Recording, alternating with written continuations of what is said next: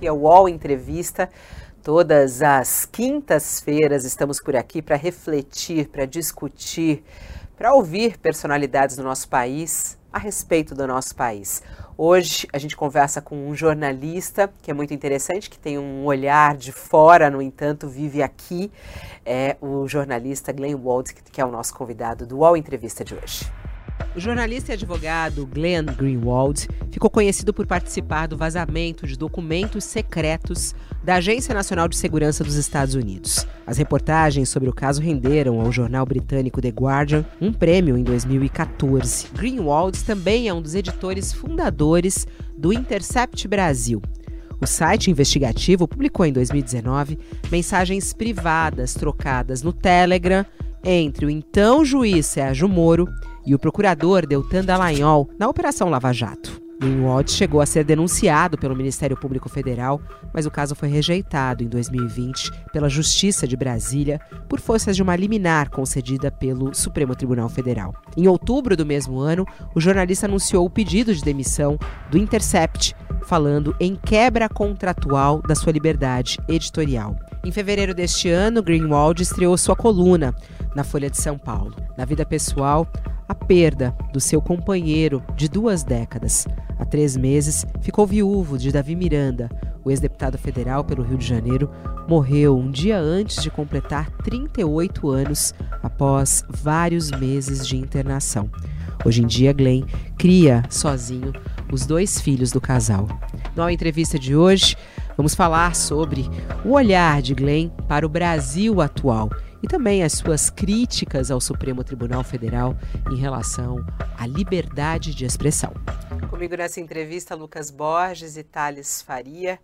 Em primeiro lugar, Glenn, é, meus sentimentos a gente não se falou desde então, né, desde a perda do Davi Miranda. É, e como mãe, inclusive, imagino também essa, essa dor de criar os meninos sozinho.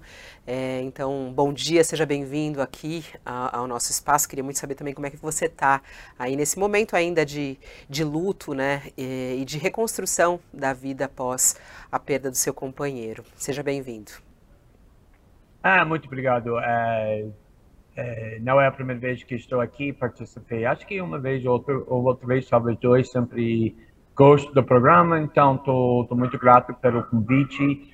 E sim, a perda do, do David era uma perda muito pesada, muito horrível, obviamente, para muitas pessoas que foi inesperado para David e a trajetória do David foi tão inacreditável que cresceu no, como orfão desde cinco anos de idade em Jacarezinho e conseguiu chegar a primeira vereador assumido LGBT, eleito no Rio de Janeiro, depois deputado federal, e o fato que a morte dele foi reconhecido para presidentes do, desse país, outros países, os maiores jornais mostram o impacto, o legado inacreditável que ele, ele tinha numa vida relativamente curta, e obviamente para nossa família é uma, uma grande luto, uh, está continuando essa três meses.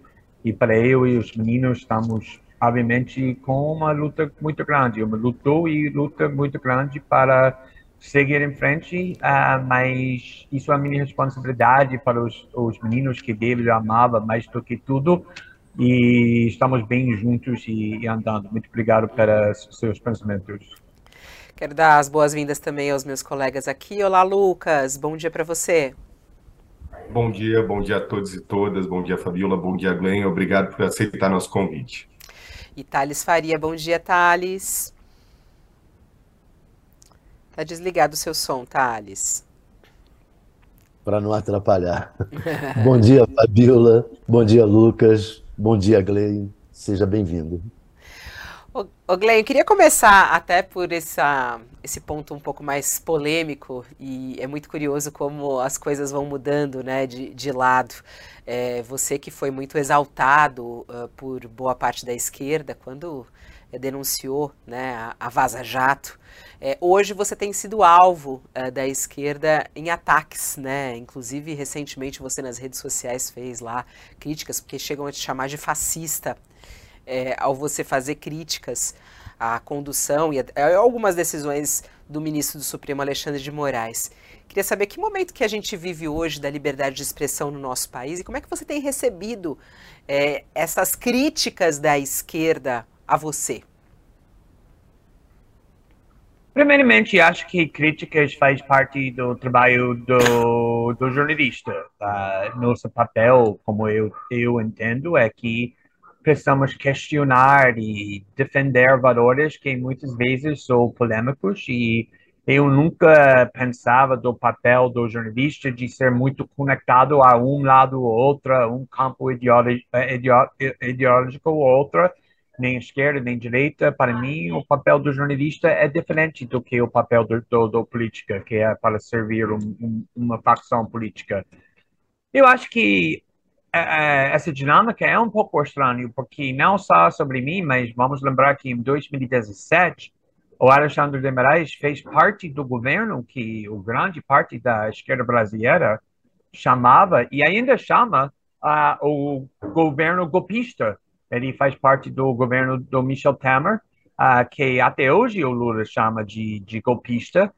E quando ele foi indicado para o STF, ele tinha grande oposição no parte da esquerda, chamando Alexandre de Moraes um fascista, um racista, supremista branco, alguém que apoia uh, apoiava a brutalidade do policial e também sendo uma golpista. Não fui eu defendendo essas uh, críticas, mas foi a esquerda. E como você disse, durante a Vaza Jato, eu fui muito defendido, muito aplaudido pela esquerda, também durante a reportagem do Snowden. E para ver tudo revertido, mas a coisa mais interessante não, não é os ataques a mim, mas os ataques do, do, do, a ideia que o Alexandre de Moraes não pode ser questionado e mesmo que eles queiram confiar nele com esse poder quase ilimitado de decidir quais opiniões são permitidos, quais opiniões são proibidos, de usar uma lei que o Carmen Lúcia disse que vai acabar o dia depois da eleição, mas ele continua a, a usar. E eu sempre acho muito estranho que a esquerda quer confiar o judiciário, que eles ficam muito anos, 2014 até 2018, chamando de ilegítimo esse judiciário, que estava, uh, estávamos morando numa tirania judicial, eles querem confiar esse mesmo judiciário para decidir os limites dos debates políticos, mas também uh, quer confiar nas empresas ou bilionários norte-americanos está insistindo que Facebook, o Twitter, o, o Google, que estão controlados para bilionários americanos, decidem os limites do debate brasileiro, que também está bem estranho para mim, porque uh, uh, é uma forma de imperialismo para mim. E, no fim dos contas, na história do, do no último século, foi a esquerda, o movimento esquerda que criou essa ideia de liberdade de expressão, porque eles conseguiram ver que depois da uh, segunda uh, o, o, guerra mundial, a segunda uh, guerra mundial, que foi os nazistas que usaram censura para silenciar os marginalizados e os minorias. E a liberdade de expressão sempre era, nos últimos 100 anos, um ferramenta da minorias e marginalizados. Foi criado pelo movimento de ideias e negros nos Estados Unidos e censura era vista como uma ferramenta da fascistas. Então, para ouvir que agora defender a liberdade de expressão se torna uma fascista é muito estranho para mim. Vai lá, Lucas. Bem, eu queria. É. Quero, quero. Obrigado, Fabio. Eu queria aproveitar esse ensejo. Uh, as suas críticas se voltam, em especial, quando se trata do ministro Alexandre de Moraes, é voltado a esses limites que ele impõe, que, uh, pela, pelo que eu entendo da sua avaliação, ele exacerba o que deveria ser o papel ali do Estado de Direito. Ele, enfim, se mete onde coloca um limite onde não deveria colocar. Então, eu tenho duas perguntas relacionadas a isso. Um, o senhor considera que é censura o que ele faz em certos momentos? Se pode ser caracterizado como censura? E dois, qual seria então, na sua opinião, esse limite da liberdade de expressão, se é que ele há, ao seu ver? É censura clássica. Acho que não dá para negar que é censura. Pode justificar a censura, pode defender a censura baseado no, no argumento que você referiu na segunda parte da sua pergunta, que tem limites na liberdade de expressão, mas quando um juiz está proibindo pessoas de expressar na internet, inclusive políticos eleitos, o Alexandre de Moraes mandou silenciado ou banido na internet o deputado que recebeu mais votos do que todos neste país. E um senador eleito, políticos eleito que o povo apoiou, isso é censura na forma clássica. Talvez está justificado, talvez não, mas não tem jeito de negar que essa é censura. E a parte que me incomoda mais do que tudo é o fato que tudo está sendo feito em sigilo, que as pessoas que são alvos dessas ordens não são avisados do processo, só aprende depois, não tem uma oportunidade de disputar ou contestar com advogados ou justificação dessa ordem, é só sendo feito em sigilo por, por um juiz sem o menor processo devido que é garantido pela Constituição brasileira. E outra parte da sua pergunta, quais limites, é, uh, para mim, o único limite para expressão política deveria ser quando alguém está incitando violência na forma imediata. Por exemplo, tem uma multidão que está uh, juntos numa esquina da rua e a pessoa fala: ah, vamos queimar a casa dessa pessoa. E as pessoas vão e queimam a casa, obviamente a pessoa pode ser responsabilizada por isso.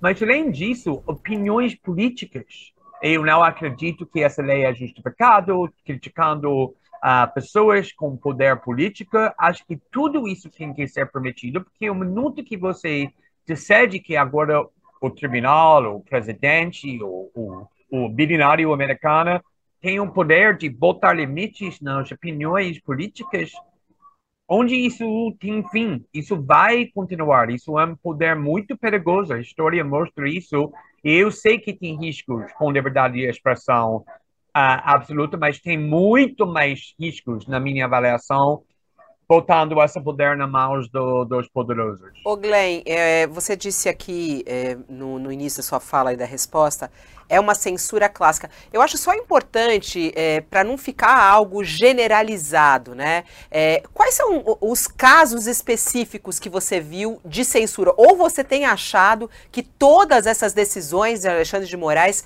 elas podem ser consideradas censura? Tem algum caso específico, algum personagem específico, algum alvo espe específico? Sim, nós conseguimos uh, receber uma ordem que o Alexandre de Moraes emitiu depois da eleição, usando a lei, o previsório que a Carmen Lúcia, como eu disse, que ela estava muito preocupada com esse poder normal do, do Alexandre de Moraes, justificado pela eleição, e ele disse que vai acabar o dia 31 de outubro, ou seja, que é o dia depois da eleição.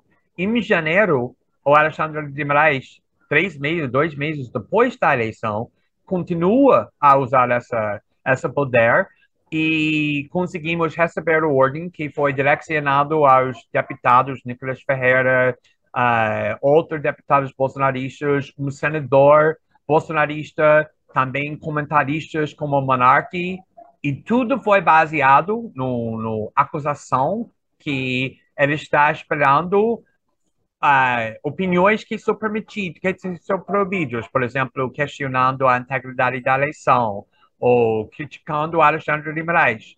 E quando eu estava lendo essa ordem, que nós publicamos uh, parte da nossa trabalho jornalístico, quem me chamou minha atenção é que nem tinha acusações específicas. Foi direcionado para as plataformas das redes sociais, Twitter, Facebook, Google, uh, Rumble, uh, uh, Telegram e outras, YouTube, uh, simplesmente mandando que essas pessoas têm que ser banidas de imediatamente com uma grande ameaça de uma grande multa por não obedecer dentro de duas horas da, da ordem, ordem sendo emitido e não tinha nenhum processo devido. Então, quando você me pergunta quais casos específicos, eu posso indicar quais pessoas foram banidos mas se você me pergunta por que o Alexandre de Moraes decidiu que eles não têm mais o direito de expressão nas redes sociais, ninguém pôde responder porque não tinha nenhum processo, nem na ordem nada foi especificado. É, é isso que estava me perturbando mais do que tudo. É, Glenn, é, você citou a Carmen Lúcia e a expectativa dela de que as coisas mudassem depois da eleição. Mas é, eu, eu pergunto o seguinte: houve uma responsabilidade mais coletiva eu, eu compacto das suas ideias sobre é, os exageros do Alexandre de Moraes. Primeiro quero dizer isso. Mas acho que não é só ele. Acho que é, houve uma responsabilidade coletiva do Supremo. E aí eu queria saber de você se você acha isso, que o Supremo como um todo e alguns outros ministros, e se puder aponta os nomes, é, também é, compactuaram dessa, dessa, desse autoritarismo do Alexandre.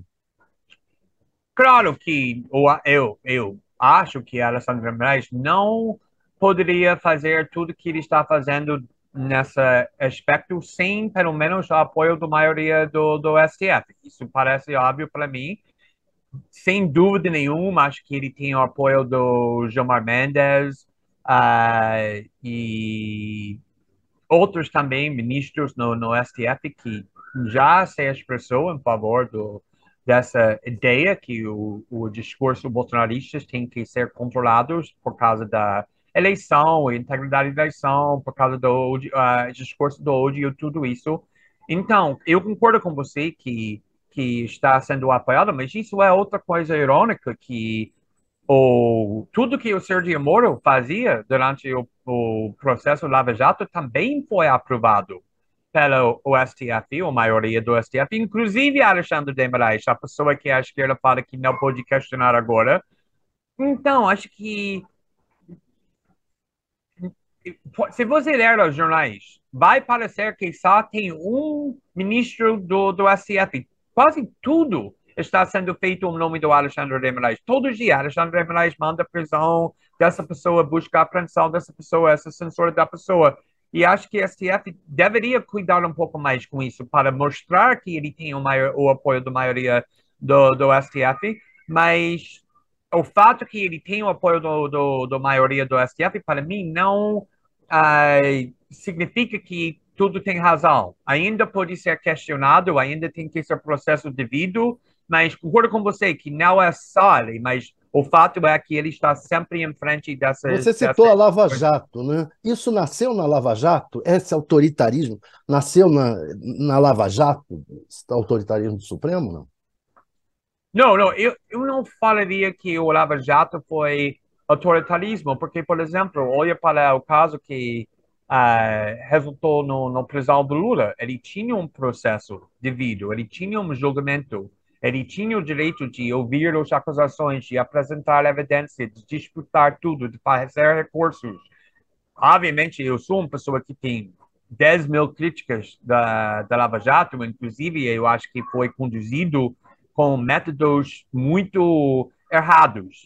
Isso foi a reportagem que fiz com muitos colegas, com Folha, com Beija e outros jornalistas. Mas eu não falaria que é o tipo de autoritarismo do que está acontecendo agora com censura, porque pelo menos tinha devido o processo de, devido, que pode errar sim, mas pelo menos é mais justo. Ô Glenn, muito na, na até na fala, no, no, quando ele faz os votos, né? É, isso ficou muito claro, inclusive na última, na última decisão do TSE de caçar é, é, Jair Bolsonaro, de o tornar né, inelegível, é, Alexandre de Moraes justifica as suas ações falando do ataque à democracia que o alvo é democracia. É, muito do que você está falando, você acha que o Brasil viveu um risco em relação à democracia? Tivemos o 8 é, de janeiro, está sendo investigado, está sendo apurado. Né? É, você acha que, em nome da democracia, isso não se justifica? Como proteger a democracia? Se não com essas atitudes de Alexandre de Moraes, que é a justificativa dele e como, inclusive, boa parte da esquerda que estávamos falando aqui antes, também justificam as ações de Alexandre de Moraes. Para mim, é sempre a questão se a democracia pode ser salvo atacando a democracia. E, e acho que minha perspectiva está formada no, no grande parte porque eu comecei a, a fazer jornalismo em 2005, eu era advogado constitucional e uh, quem me impulsionou naquela época de querer fazer jornalismo foi o fato que, na minha opinião, o governo dos Estados Unidos reagiu para o ataque do 11 de setembro e outros ataques do, do terroristas na forma totalmente excessivos, uh, ab abusivos, uh, ultrapassando os limites da Constituição. Obviamente, também tinha um risco real do, do, naquela época. Tinha pessoas querendo atacar os Estados Unidos e uh, Reino Unido, Espanha e outros países também naquela região com violência. Eles estavam bem organizados, não era uma, uma ameaça fake ou falsa que eles inventou, não. Mas mesmo assim, autoritarismo sempre está uh, justificado com exatamente esse formulário. Temos uma ameaça que está ameaçando nossa democracia, ameaçando nosso jeito de, de, de vida, nossa sociedade. E para combater e derrotar essa ameaça, nós precisamos ter poderes radicais para derrotar isso. E eu acho que no caso dos Estados Unidos, eles usaram e ainda estão usando, isso não desapareceu até hoje, esses poderes muito excessivos e radicais em nome de combater a ameaça de, de terrorismo. E acho que exatamente está acontecendo nos Estados Unidos e também aqui no Brasil, que temos essa ameaça da democracia em nome do Trump, em nome do Bolsonaro e os movimentos deles, que está tudo bem. Estou também vendo a, o perigo. Falei muito sobre o perigo do, do, do Jair Bolsonaro. Eu, eu entendo esse perigo muito bem, só que eu não acho que a democracia pode ser salvo usando métodos e ferramentas antidemocráticos, que para mim inclui censura e coisas assim forte. Por exemplo, a decisão ontem, né, muito nesse caldo, tá, essa investigação da Polícia Federal em relação ao que aconteceu no dia da eleição, que foi é, policiais rodoviários federais impedindo eleitores de chegar à urna eletrônica. Ontem teve essa operação da Polícia Federal que foi autorizada por Alexandre de Moraes e mais uma vez vem a discussão se a decisão dele de mandar prender o ex-diretor da Polícia Rodoviária Federal na época, Silvinei Vasques, foi correta ou não. Como é que você analisa essa prisão especificamente do Silvinei e especificamente sobre é, essa possível reunião que tem ocorrido entre Bolsonaro, Silvinei e até mesmo o, o Anderson Torres para programar uma operação da Polícia Rodoviária Federal no dia da eleição?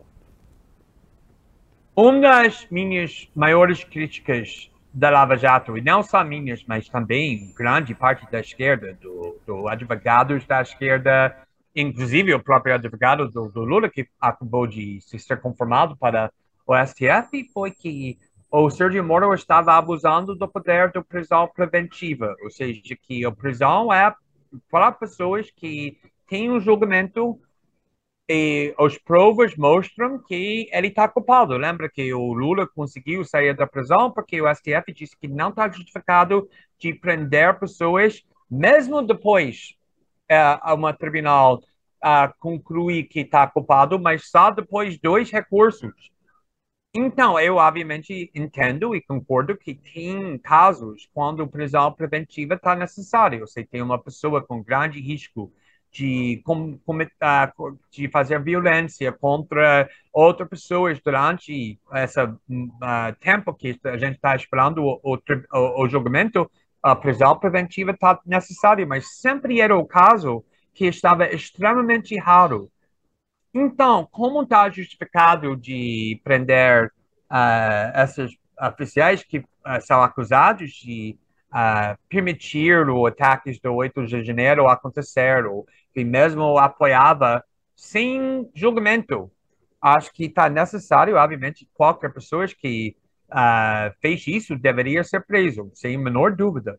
Só que acho que esse processo devido continua a ser muito importante e muitas vezes está sendo violado. Obviamente podemos debater essa casa está justificada prisão preventiva, mas acho que está sendo utilizado como uma ferramenta comum agora. E isso me incomoda muito. Mas nesse caso do Silvinei, a argumentação do Alexandre de Moraes, que parece é, razoável, é que o Silvinei ainda detém muito poder sobre a corporação da Polícia Rodoviária Federal. E que esse poder que ele ainda detém, porque a, a corporação toda ali era bolsonarista e, e, era, era a corporação mais bolsonarista do governo federal, é, que esse poder que ele detém poderia atrapalhar as investigações.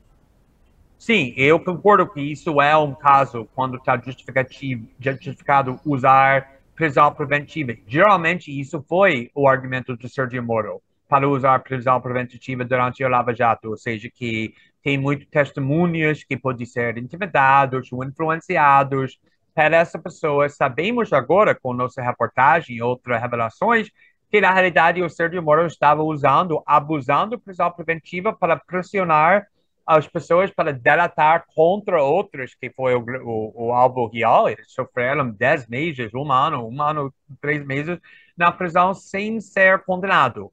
Então, acho que precisamos ficar bem alerta do abuso isso e mesmo que vamos usar prisão preventiva, eu acredito muito que o mais processo ou melhor, ou seja, que se pessoas ou Ministério Público acredita que tem grande risco que a pessoa já está tentando influenciar uh, testemunhos e por causa disso, só a prisão preventiva pode impedir isso, deveria apresentar essa evidência, permitir os advogados da acusados de contestar e só depois disso tem uma ordem judiciária. E acho que muitas vezes tudo está sendo feito nessa quase processo de sigilo. E é isso que acho que está perigoso, independentemente desse caso específico. Eu, eu, queria fazer uma pergunta ainda sobre esse caso. Você acha que isso vai chegar no Bolsonaro, que o Bolsonaro vai acabar é, in, é, indiciado ou mesmo preso por causa disso? Olha, eu acho que uh, é, eu acho que está bem provável. Obviamente, tem muitas pessoas querendo exatamente isso, mesmo que Bolsonaro já está proibido de ser candidato no próximo oito anos sem dúvida, não está suficiente para muitas pessoas. E essa questão está, obviamente, sendo debatida muito nos Estados Unidos também, onde tem três processos criminais contra Donald Trump. Esse poder de proibir ele de ser candidato não existe nos Estados Unidos. Já tem pessoas na história, inclusive uma socialista que foi preso em 1918, uma socialista, Eugene Debs, que foi preso porque ele era contra o envolvimento dos Estados Unidos na primeira uh, guerra uh, mundial, que ele, ele era o candidato presidencial ele fez isso dentro da prisão. E Donald Trump talvez poderia fazer a mesma coisa. Mas eu acho que precisamos tomar muito cuidados quando chegamos no ponto quando estamos processando uma política que ainda tem muito apoio política eu não acredito que os políticos, mesmo ex-presidentes, deveriam ser imunes da lei ou punição criminal. Absolutamente não. Mas também, obviamente, tem um grande perigo que processando criminalmente uma oposição política também pode ser motivado por fins políticos. Está acontecendo no Paquistão, onde, onde a, a plataforma de notícias The Intercept, que eu fundei em 2000 13 acabou de divulgar que os Estados Unidos estava pressionando o Paquistão de retirar Imran Khan do poder, o, o uh, primeiro-ministro, e agora ele está na prisão com acusações da corrupção muito fracas. Então, acho que precisamos tomar muito cuidado com isso e pode arriscar a estabilidade social, mas sem dúvida nenhuma, acho que a prioridade de muitas pessoas na esquerda é prender Jair Bolsonaro. Você, quando, quando senhor trata disso, fala em criar uma espécie, é, transformar o, o, Bolsonaro, que já está inelegível, né, já, tá, já não pode disputar as duas próximas eleições, é, uma prisão por determinado tempo poderia transformá-lo numa espécie de mártir, é isso que você está falando, que o alçaria, enquanto ele já está inelegível, ele fica mais é, de lado, por assim dizer? É esse o ponto? Sim, e, e nem estou necessariamente contra essa decisão. Só que eu acho que é um pouco esquisito, em nome da proteger a democracia, de proibir políticos populares lembra que o Bolsonaro perdeu em 2022, mas com margem muito pequeno, mesmo depois de Covid e tudo o que aconteceu, ele ainda está bem popular aqui no Brasil. E para proibir, que é exatamente o que eles fizeram no Lula em 2017, quando ele estava liderando todas as pesquisas, mas mesmo, mesmo só fez com Lula depois de um julgamento, depois de uma condenação criminal. Aqui foi feito contra Bolsonaro sem uma condenação criminal. Acho que é uma, é uma, é uma questão muito delicada. E agora estamos vendo isso. Uh, antes de ser uh, condenado, o Irman Khan também no Paquistão, que é sem dúvida a política mais popular no Paquistão, foi proibido também de ser candidato presidencial, porque provavelmente ele ia ganhar se ele fosse um candidato.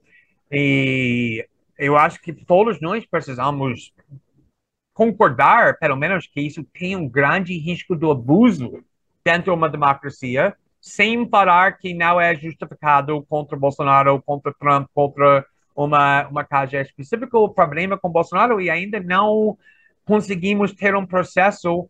Já estamos ouvindo muita evidência contra Bolsonaro, muitas vezes porque está vazando da mídia, outras vezes porque está sendo apresentado no Congresso, mas ainda ele não tinha um processo onde ele tem o próprio advogado disputando tudo, botando outra evidência, e eu acho que nós precisamos disso para decidir se a condenação está justificada ou não.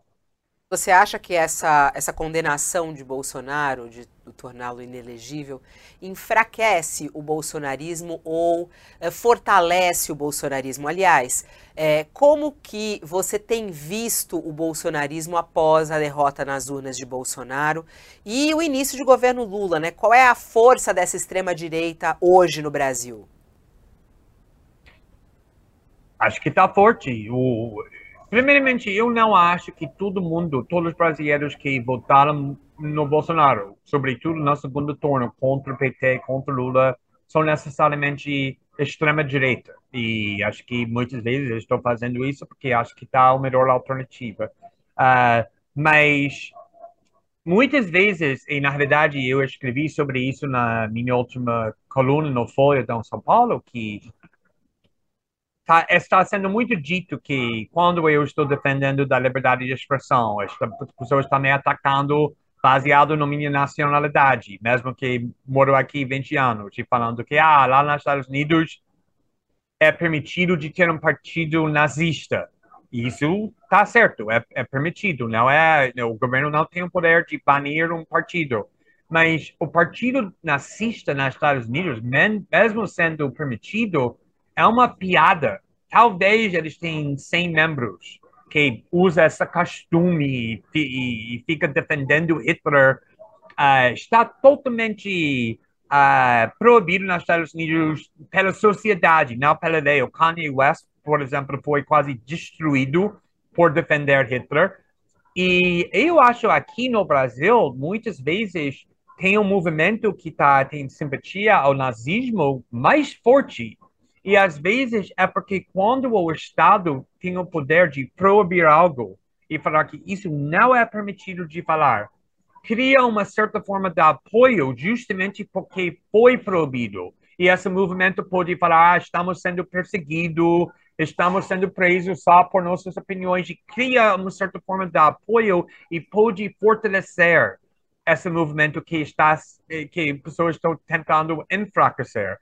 E eu acho que esse perigo existe também com o bolsonarismo, ou seja, que se, se tiver uma percepção que o movimento bolsonarista, uh, uh, bolsonarista ou mesmo Jair Bolsonaro está sendo perseguido injustamente por fins políticos, isso pode fortalecer ele. Não tenho a menor dúvida nos Estados Unidos que Donald Trump é mais forte agora por causa desses processos criminais.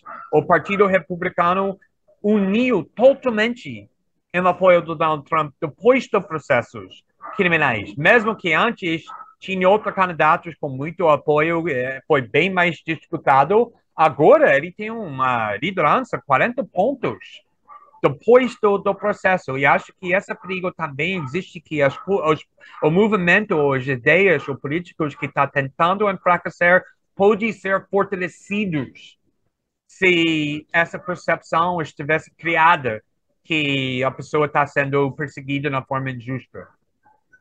É, Glenn, quando se fala disso, chegou de fato a, a, a circular entre a esquerda, ou opositores do, do ex-presidente, falando em tentar uma criminalização do bolsonarismo.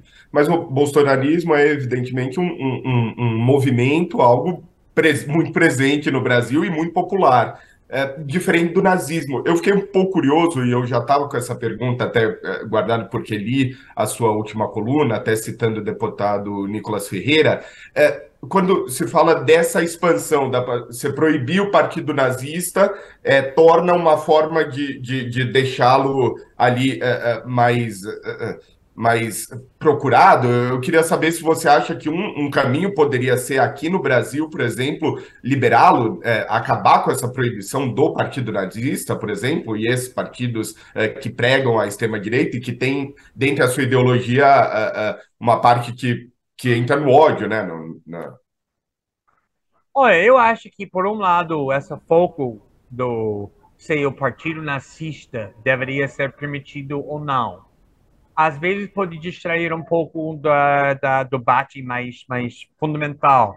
E isso é, era a questão que foi levado pela Monarque quando o Tabata Amaral perguntou a ele ah, ah, você está defendendo liberdade de expressão, isso está incluindo mesmo o partido nazista, isso foi problema que, que foi criado, e por causa disso todo mundo fica debatendo, deveríamos ter um partido nazista ou não, quase como as pessoas que estão tá defendendo liberdade de expressão estão tá defendendo o nazismo. Isso foi que o monarca foi acusado pela mídia, quase sem acessão, achei, achei muito injusta, porque ele não estava defendendo jamais a ideologia nazismo, estava defendendo o direito de nazismo de ser expressado. Mas, por outro lado, é uma pergunta importante, porque estamos vendo agora com esse deputado, uh, André Janones, como ele está tentando usar essa proibição, por exemplo, na Europa e Alemanha, é, foi um caso especial. Depois, naquela Segunda Guerra Mundial, foi necessário de matar nazismo obviamente porque criou uma holocausto, uma guerra mundial.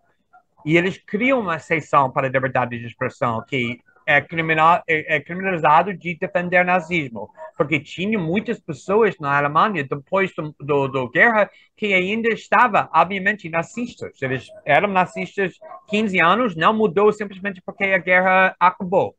Então, foi um caso especial, mas agora estamos vendo como pessoas estão falando o bolsonarismo é a mesma coisa do que nazismo e sinceramente isso me ofende. Ele, o, o esse deputado fez uma uma viagem turística nos sites no, do, do, do Holocausto, inclusive na Auschwitz e outros lugares, está postando selfies nas redes sociais para falar, olha, não podemos permitir aqui no Brasil o que aconteceu na Alemanha, mas desculpa, eu acho que nazismo é, precisa ser protegido como uma caso excepcional. Não pode comparar seus adversários políticos para o nazismo se eles não fez genocídio contra uma grande porção da população. Fez coisa que deixou Hitler uma pessoa especial no, no, no sentido de, de maldade humana. E ele está tentando usar isso para criminalizar o bolsonarismo. Imagina 50% da população votaram no Bolsonaro duas eleições consecutivas. Vai criminalizar metade do, dos brasileiros? Uh, acho que isso é a mentalidade autoritária que eu estava falando antes, que não pode ser utilizado para salvar a democracia. Isso parece o espírito democrático para você. Vamos prender 50% dos brasileiros por apoiar Bolsonaro ou, ou forçar eles ficar em silêncio, porque não, não é mais permitido expressar suas opiniões políticas. Acho que está isso muito perigoso e eu estou reconhecendo essa mentalidade como uma mentalidade fascista em nome de derrotar fascismo. Ô, Glenn, você, é, essa vida. Você fez duras. Pode, pode falar, Thales. Você fez duras críticas ao, ao Janone e, e, e, essa busca de uma, de uma é, linguagem próxima dos bolsonaristas na internet também, que acaba sendo é, também meio fascista. É, você, é, por outro lado, o governo trouxe o Jean Willis para trabalhar no Palácio do Planalto, mas ainda não conseguiu encontrar um, direito uma, um lugar para ele. A impressão que passa é que o Jean, o governo quer que o Jean também cumpra uma função semelhante à do Janone. Você acha que há essa, essa possibilidade de o Jean acabar se tornando uma, um, um clone do Janone dentro do palácio? Ah, olha, primeiro eu só quero uh, esclarecer que, para mim, chamar o movimento nazista não é necessariamente a mesma coisa de chamar isso fascista. Isso. Eu acabei de falar dessa mentalidade do uh, Genonas, meio fascista, mas nunca fala, chamaria ele de nazista, claro. que não está apropriado. Uh, a questão de Jean, eu não sei muito bem exatamente o que aconteceu. Eu falei com várias pessoas dentro do governo, mas parece para mim que esse ataque que João fez contra Eduardo Leite, o governador, que é um aliado, uma pessoa bem importante para o governo, mais ou menos foi a causa principal de deixar quase impossível para Lula, Lula indicar ele, pelo menos neste momento. Uh, mas também Jean é uma pessoa que tem muito polêmicas, ele sempre leva muito polêmica. Ele cuspiu no, nos bolsonaristas e ele foi bullyado e atacado uma forma muito feia pelos bolsonaristas também. Então, acho que se você é Lula e você quer criar resultados e criar uma maioria em apoio dos seus programas, às vezes é esperto politicamente de evitar pessoas muito polêmicas como o Jean. Mesmo se eu não faria isso, acho que isso é o jeito do Lula, depois de tanto tempo no poder, que ele sabe que ele não pode fazer nada sem um, uma maioria e para ter uma maioria, às vezes tem que evitar essas pessoas mais polêmicas. Já traz sempre muito problema. Você não colocaria ele no governo, então, o, o Glenn? Exato, não colocou, tá falando. Não, ele não colocou, mas você, mas você não colocaria ele no governo? Olha, eu, eu, eu gosto de Jean como uma pessoa. Eu conheço ele há muitos anos. Ele inspirou David como uma pessoa gay, Sim. abertamente gay, para entrar política. Então, geralmente eu não falaria mal do Jean, só que eu entendo o raciocínio da Lula para evitar isso. Aliás, o, o Glenn, é, essa reviravolta que aconteceu na, na história de Lula recente, né, e ele poder se tornar candidato mais uma vez à presidência da República, alguns é, colocam, inclusive, que você deu o primeiro e importantíssimo passo nisso na, nas revelações que você trouxe no Intercept, né, da Vaza Jato. Você se sente um pouco responsável pela eleição de Lula, Glenn? Não, nem um pouco.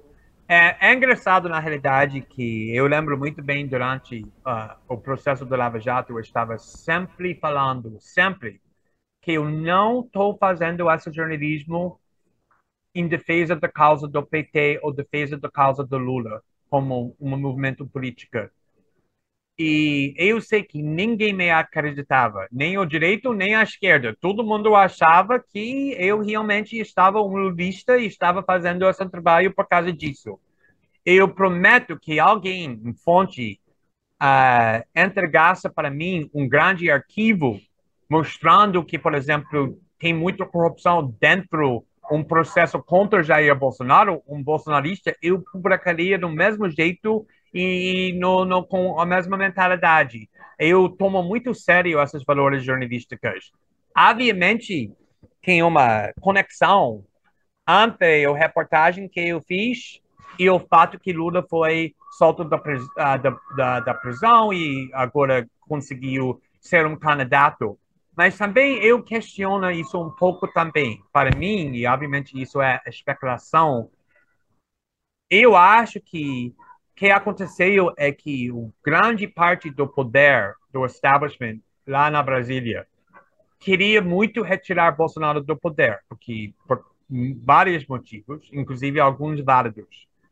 E acho que eles concluíram que o Geraldo Alckmin não poderia uh, ganhar Lula ou quase nenhuma outra pessoa, ganhar Bolsonaro, desculpa, nem quase nenhuma outra pessoa que só Lula conseguiu ganhar Bolsonaro.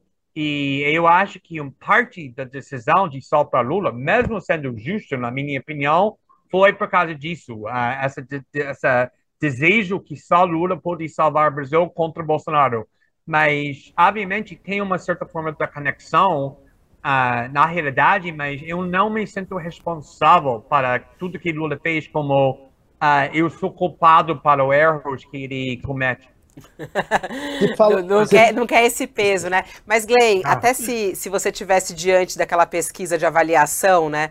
É, como é que você avalia o governo Lula nesses sete primeiros meses? Bom, ótimo, ruim, péssimo, regular? Qual é a tua avaliação? Você está satisfeito com o governo Lula até agora? Não tem? Acha que tem feito um bom trabalho? Tem coisas que ele está fazendo que eu adoro. Eu sempre achei que o Lula era sempre mais forte uh, quando chegamos no questões internacionais, ou seja, o papel do Brasil no mundo.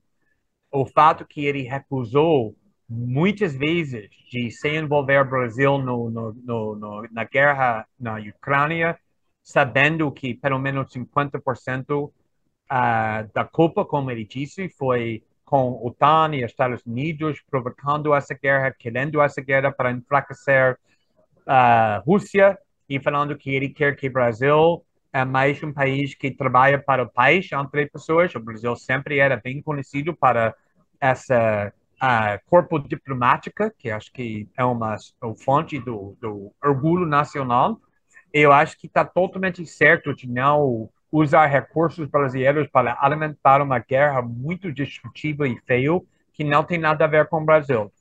Também, como ele está sendo uma voz em apoio de liberdade de expressão e liberdade de imprensa, defendendo o Julian Assange, que é um grande amigo meu, mas também é uma causa que apoio totalmente. Acho que só Lula poderia fazer esse papel com credibilidade. Então, tem parte que ele está fazendo que estou aplaudindo muito. Eu acho que ainda está um pouco cedo, mas ele está fazendo esse tipo de política que o PT faz que agora o Globo está recebendo mais recursos do, do Estado, está agrandando esses sectores bancários, esses sectores uh, oligarcos, as pessoas mais ricas. Então, isso é que o PT faz. O PT faz essas transações que estava. Pois é, eu queria. Fala, eu queria lhe perguntar sobre o Centrão. Essa, essa, está se falando agora numa reforma ministerial e no, na entrada do Centrão no governo, e o Lula está negociando com o Centrão e o, o Centrão já parou de, de votar o arcabouço fiscal, está lá segurando para esse stick puxa de toma lá da cá. Você acha que o tá certa essa relação do Lula com o Centrão? Você acha que o Lula pode se tornar refém do Arthur Lira, por exemplo? Sem dúvida. Mas eu, eu, eu sempre lembro meus amigos petistas e meu, meus amigos na esquerda que Eduardo Cunha era o presidente da Câmara porque o PT botou ele na Câmara, pensando que ele vai ser controlado com essa poder. A mesma coisa com Michel Temer. Michel Temer era o vice-presidente porque Dilma Rousseff e o PT escolheu uh, Michel Temer, pensando que eles vão conseguir ter esse bom relacionamento com a central. Obviamente, essas escolhas deram muito erros, para falar o mínimo. E eu sempre acredito que a Lula, como essa carisma que ele tem, com esse poder que ele tem de conectar para a população, o povo, pode ser utilizado para fazer coisas sem a central. Acho que fazer negócio com o central é o caminho mais fácil. Mas isso é fácil para eu parar, porque quando você está lá na Brasília e está sendo muito pressionado de fazer muitas coisas, o central está lá no meio é muito, é, é, sinceramente, a coisa que uh, está muito impressionado para mim, obviamente, aprendi muito sendo casado com um política, com uma pessoa que uh, que precisava tentar pegar votos para ser eleito, reeleito, e o fato, por exemplo, que está proibido de fazer campanha no 70% da cidade do Rio de Janeiro, sem fazer negocio com traficantes, com milicianos, com qualquer pessoa controlando essa parte da cidade, essa máquina política é muito poderoso. É quase impossível de fazer qualquer coisa sem liderar com essa máquina política. Eu já sei isso pessoalmente. Eu vi isso com, com a carreira do David, que ele nunca queria fazer e tentou fazer tudo para não liderar com a central, mas foi impossível de aprovar uma lei sem fazer isso. Então, a questão é, eu vou ficar com essa polaridade e não faz nada para o povo que votaram no mim, ou vou fazer política, mesmo que está sujo, mesmo que não gosta, para pelo menos criar resultados. E é uma com perguntas sempre complicada. Então, eu entendo a, a, a, o problema do Lula, só que eu acho que mais que você faz isso, a mais que você se torna como a central. E a diferença não está mais muito vívida. E acho que com Lula no poder há muitos anos é isso que está acontecendo.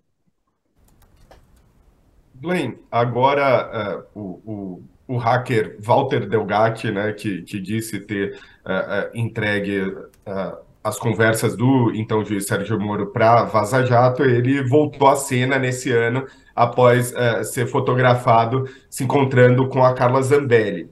Isso tem sido usado, a repercussão disso, após depoimentos dele e tal, nas redes sociais uh, com uma certa ironia por parte dos apoiadores do ex-presidente Jair Bolsonaro, falando que, olha, então agora esse hacker é ruim, agora uh, uh, fazer esse tipo, como se eles fizessem uma equivalência entre o que foi a Vaza Jato e as denúncias que estão sendo apuradas, obviamente, mas tentativas, por exemplo, de invadir uma urna eletrônica. Como é que você vê esse tipo de comparação?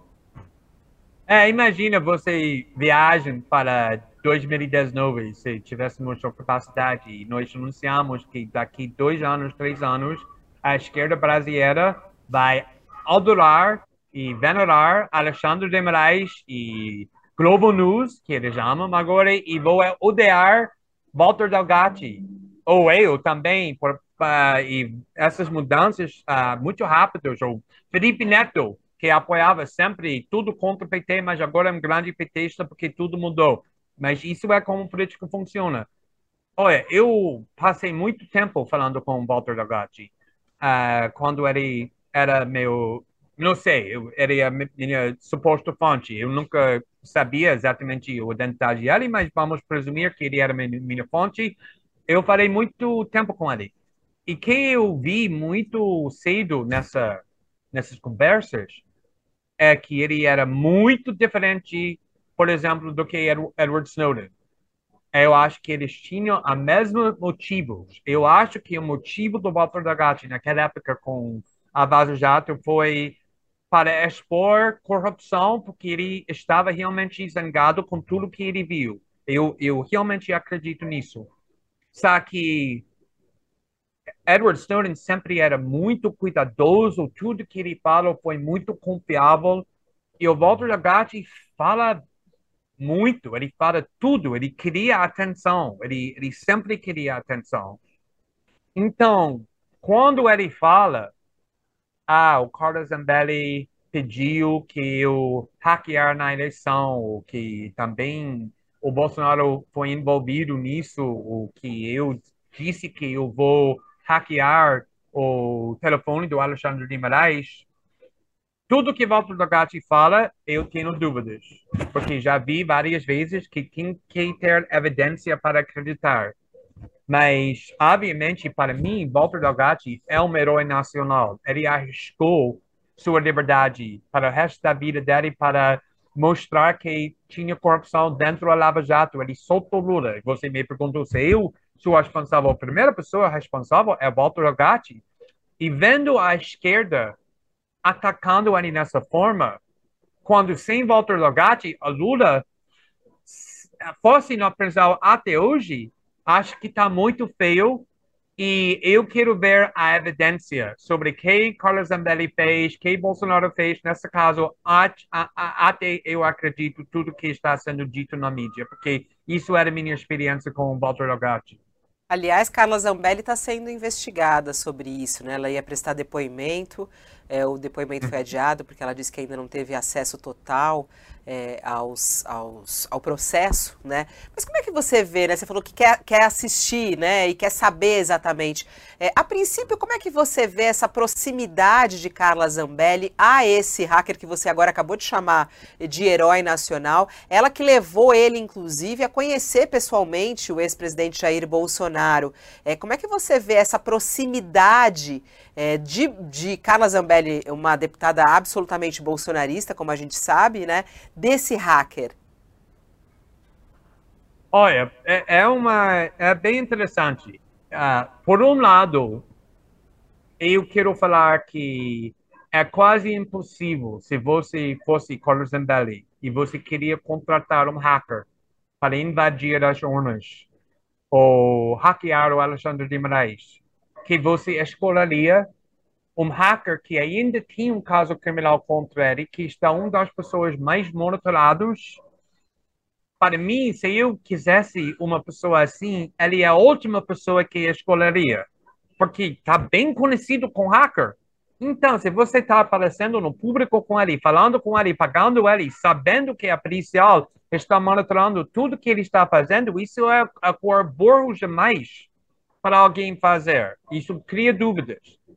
Por outro lado, infelizmente, eu acho que isso é uma coisa que Carlos Zambelli faria, infelizmente. Eu acho que ele não é uma pessoa muito esperta. Eu, é, é, eu acho que é possível que, e, e, e, além de tudo, o Walter Dogatti, quando ele estava falando comigo, e o policial já mostrou isso, ele está sempre tentando me provocar de concordar ou apoiar outros hackeamentos. Ah, Glenn, eu posso hackear essa pessoa, essa pessoa, essa pessoa. Eu sempre disse, eu não posso pedir que você faz nada, não estou apoiando, não estou te encorajando, porque eu sabia o risco. Então, é bem provável, bem possível, pelo menos para mim, que o Walter Dogatti iniciou esse contato. Durante esse contato, foi ele que disse: Ah, eu posso hackear Alexandre Lemarais. Ele sempre queria mostrar que ele era o hacker mais sofisticado, mais inteligente no mundo. Eu quero falar que os Carlos Zambelli nunca aceitaria essa oferta sabendo os riscos, mas quem sabe, é, é possível desse episódio, você teve algum contato com ele, com o Delgado, ou não? É, faz muito tempo que você não fala com ele? Na última vez que tinha contato com ele foi talvez um ano atrás, talvez um pouco mais do que isso, mas não falei com ele, tenho certeza, esse ano, uh, e acho que hum, é, durante o internacional de David, eu não falei com ele desde talvez o começo de 2022.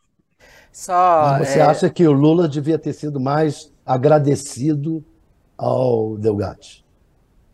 Desculpa, não, não ouvi isso. Mas você acha que o Lula devia ser mais agradecido ao Delgatti? Eu tenho certeza que Lula é grato para Walter Delgatti. Mas imagina, você está na prisão, você tá, eu entrevistei Lula.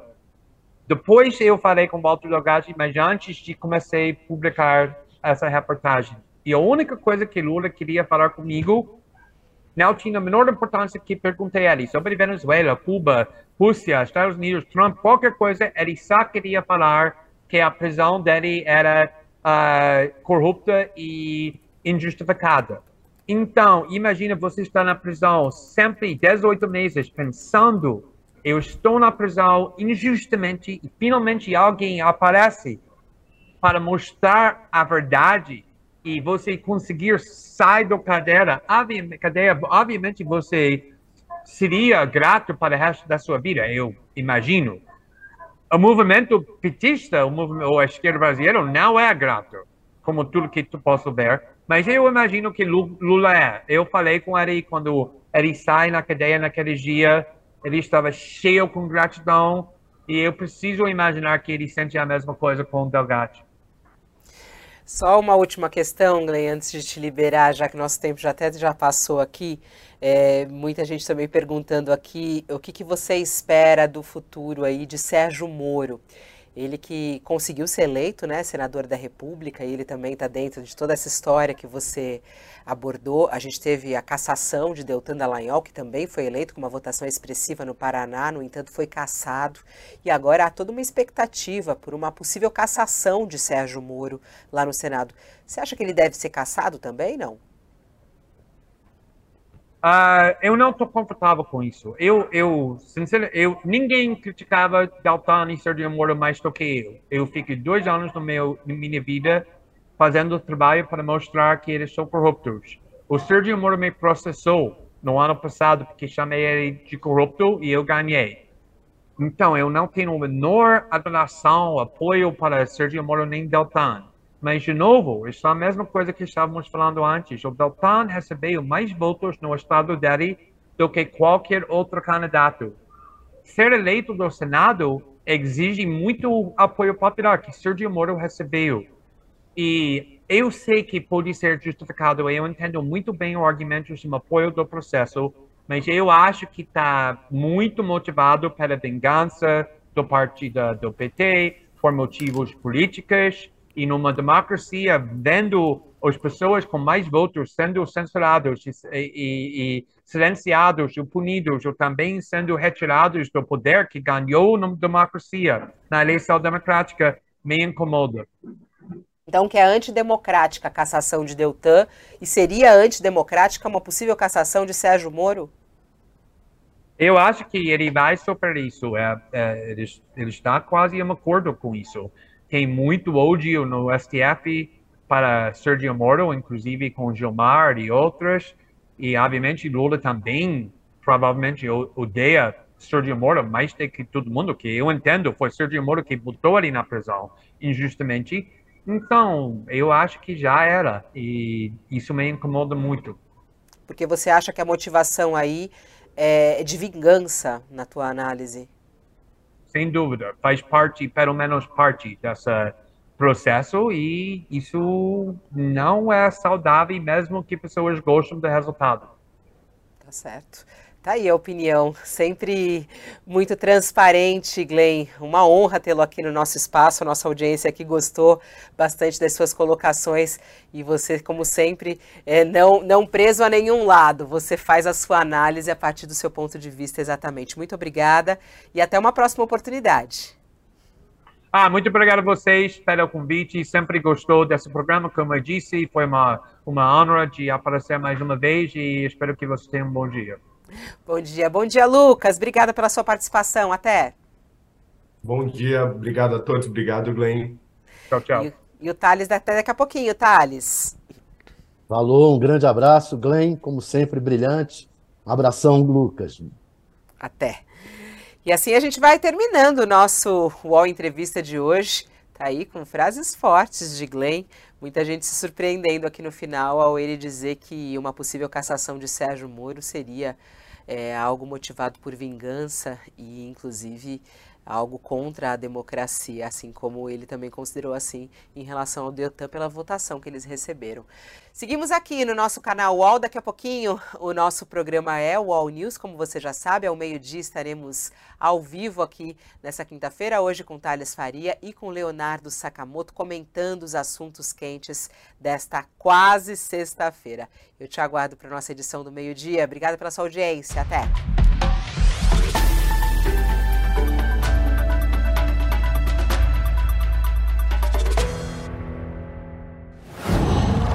Qual?